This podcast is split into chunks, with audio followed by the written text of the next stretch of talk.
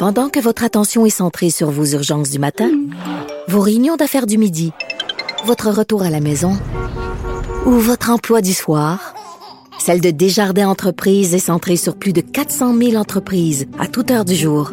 Grâce à notre connaissance des secteurs d'activité et à notre accompagnement spécialisé, nous aidons les entrepreneurs à relever chaque défi pour qu'ils puissent rester centrés sur ce qui compte, le développement de leur entreprise.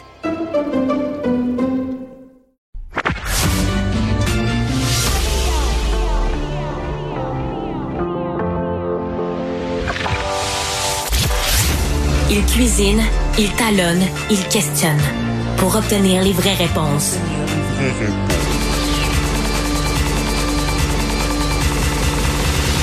Du Trisac. Sibelle, t'es trop stressé dans la vie. J'avais le temps en masse pour aller chercher. Regarde ça comme, regarde ça, si c'est pas spectaculaire, ça. Hein? Vraiment, là. Tout à coup, euh, je, je deviens que, je ressemble à Pagliaro. En vieillissant, ça, ça se fait dessus. C'est vrai? Hey, Loïc Tassé est avec nous pour parler de politique internationale. C'est quand même important. Loïc, bonjour. Gestion. Bonjour Benoît. Ouais. Si tu veux pas être reconnu dans la rue, porte Ouais. un chèche. Un chèche, c'est un voile pour homme. C'est un grand turban que tu te mets autour de la tête. Ah oui? Tu fais monter ça sur les yeux seulement. Oui, oui, oui. Ça se porte dans le désert, par exemple. C'est très bon contre les Ah tempêtes ouais. de sable, la Bonne idée. pollution. Mets-toi un chèche dans la rue, il y a personne qui va te reconnaître. Est-ce qu'il y a un discours qui Euh, vient avec? Est-ce qu'il y a quelque chose que tu dois scander? Non, pas de slogan, non, pas rien? non, non, non, c'est vraiment contre les coups de soleil, euh, c'est contre le sable, les tempêtes de sable. Tu peux, si tu veux, tu peux l'ôter complètement de ton visage. C'est- Ah ouais. ouais. Là, c'est bon. Là, là, là je vois bien. bon, euh, est-ce que- qu'est-ce qui s'est passé au, Michi- au Michigan hier pour euh, notre ami euh, Ben, Joe et tout le Donald? monde parlait du, du Michigan, tout le monde regardait ça. Puis tu sais, c'est mais franchement, ok, j'en parle parce que dans tous les journaux américains. Puis tout le monde dit, oh, si c'est épouvantable, ce pauvre Joe Biden, il a fait 13% moins bien que la dernière fois au Michigan. Ce sont les gens qui viennent, les musulmans, qui sont pas contents de sa politique à l'égard d'Israël. Ben oui, ben oui, ok. Ah, puis avez-vous vu Donald Trump? Oh, il y a 30% des gens qui n'ont pas voté pour lui, 30% des gens qui sont dit indépendants, ou alors qui ont dit qu'ils étaient pour Minique aller. Oui, mais les élections, c'est dans huit mois. Revenez-en. On n'est pas là. Toutes ces supputations, ces spéculations, c'est sur ce qu'il va faire dans huit mois au scrutin en novembre prochain. On n'est pas là. dirait- Qu'est-ce que vous voulez que ça? Ah, euh, on dirait que tu fais une chronique de politique internationale pour enfants avec Oh, mais non, il est tout petit, voyons. on devrait penser à le ça. bobino, Ça le serait- bobino de la politique internationale. Exactement, le capitaine Il Bonhomme. bobinette, par exemple. Je sais pas si ça peut. Si, Ah, si- ça se trouve, ça. Tu peux arranger Ça ça. se trouve, fais-toi-en pas, ça se trouve. Mais, Mais- je veux pas de pas pétard à la farine puis pas de poire à eau, par exemple. Ah, t'as regardé euh, Fanfreluche puis euh, toutes ces émissions-là. C'est pas bon pour toi, ça. Euh, Toi, mais- t'étais plus capitaine le bonhomme, Ouais. puis euh, oui, oui, je sais. Puis la cabane Oui, à Midas. aussi. Moi, j'étais plus. à J'étais télémétropole, moi. J'étais le peuple. Mais il y en a qui étaient plus Ben, élitistes puis étaient Radio-Canada. Ben, écoute, je regardais les deux, mais c'est vrai que j'étais plus du côté de Radio-Canada. Ben oui, je comprends bien. Euh, bras de fer entre l'Inde et les États-Unis à l'Organisation mondiale du commerce. Ouais, ça c'est un vrai sujet euh, parce que euh, il y a des Ouais. non mais l'autre parce que tout le monde en parle mais tu sais Ouais. je veux dire je m'excuse mais c'est pas important tant que ça. L'autre c'est- important et ça personne n'en parle. Alors en ce moment l'Organisation mondiale du commerce qui régit le commerce international est le lieu de débat épique entre l'Inde et principalement les États-Unis.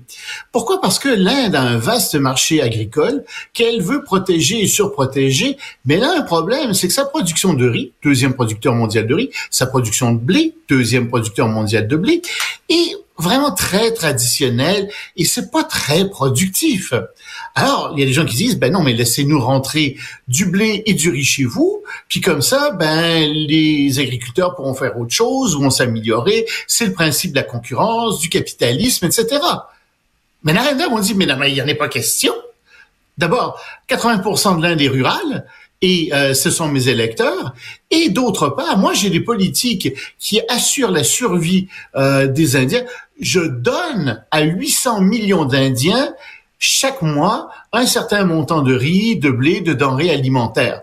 Donc, je veux pas rentrer euh, là-dedans. Alors, les États-Unis disent, oui, mais nous, vous exportez vos produits chez nous librement. Pourquoi est-ce que nous, on pourrait pas exporter nos produits chez vous mmh. librement?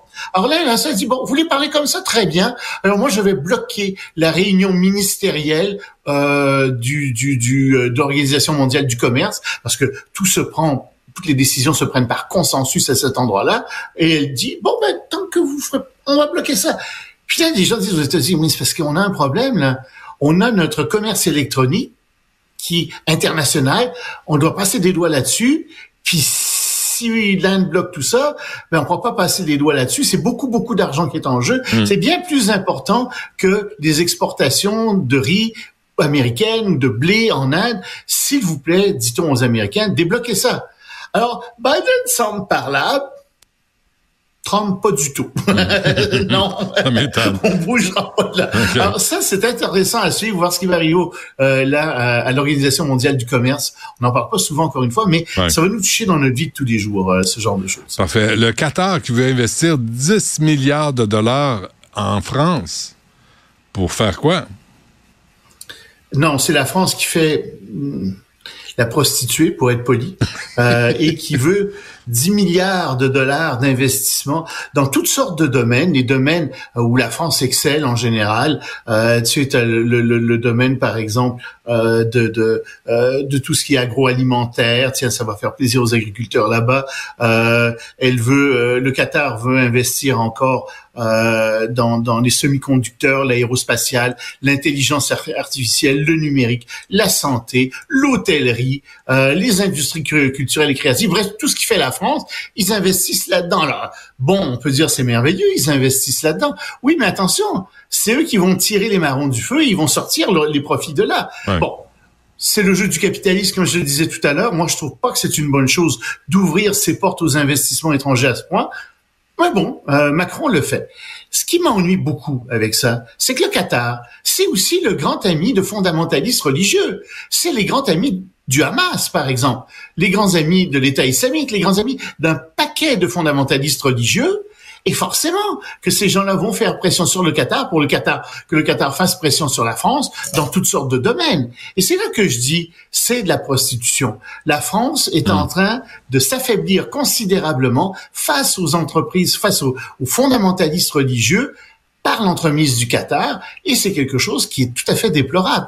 Tout ça pour 10 milliards de dollars sur 10 ans. Mmh. Oui, mais ça va... leur coûter combien socialement après ça? On va voir euh, à quel point le Qatar tient Macron par les Hein? Hmm. On verra ça. Euh, aussi, avant qu'on se quitte, Loïc, euh, l'antisérum euh, tu veux, dont tu veux nous parler? Une bonne nouvelle, une super bonne nouvelle. C'est des chercheurs américains qui ont trouvé ça au Scrib Research Institute et ils ont mis au point, figure-toi, un sérum qui pourrait fonctionner pour toutes sortes de serpents, les mambas, les cobras royales. Tu sais, tu te fais mordre par ça, puis tu meurs là. Oh, il y a quelques exceptions, il y a des gens qui ont des séquelles pour le reste de la vie, qui sont handicapés, mais ah en général, c'est la mort assurée. Et c'est des centaines de milliers de personnes qui meurent de ça tous les ans. faut aller chercher un sérum, puis un sérum propre, non seulement à chaque espèce, mais à chaque sous-espèce, etc. Très difficile. Alors eux ont mis au point une, euh, un, sérum qui, qui, neutralise les neurotoxines d'une famille de serpents, d'un ensemble de familles de serpents sur des souris. Ils l'ont testé, mais c'est extrêmement prometteur et ils pensent que ils vont pouvoir bientôt avoir une sorte hmm. de sérum euh, anti-venimeux universel, ce qui est une excellente nouvelle. Bon, mais tant mieux. Parfait. Loïc, euh, merci. On se reparle demain. Salut, Edmond.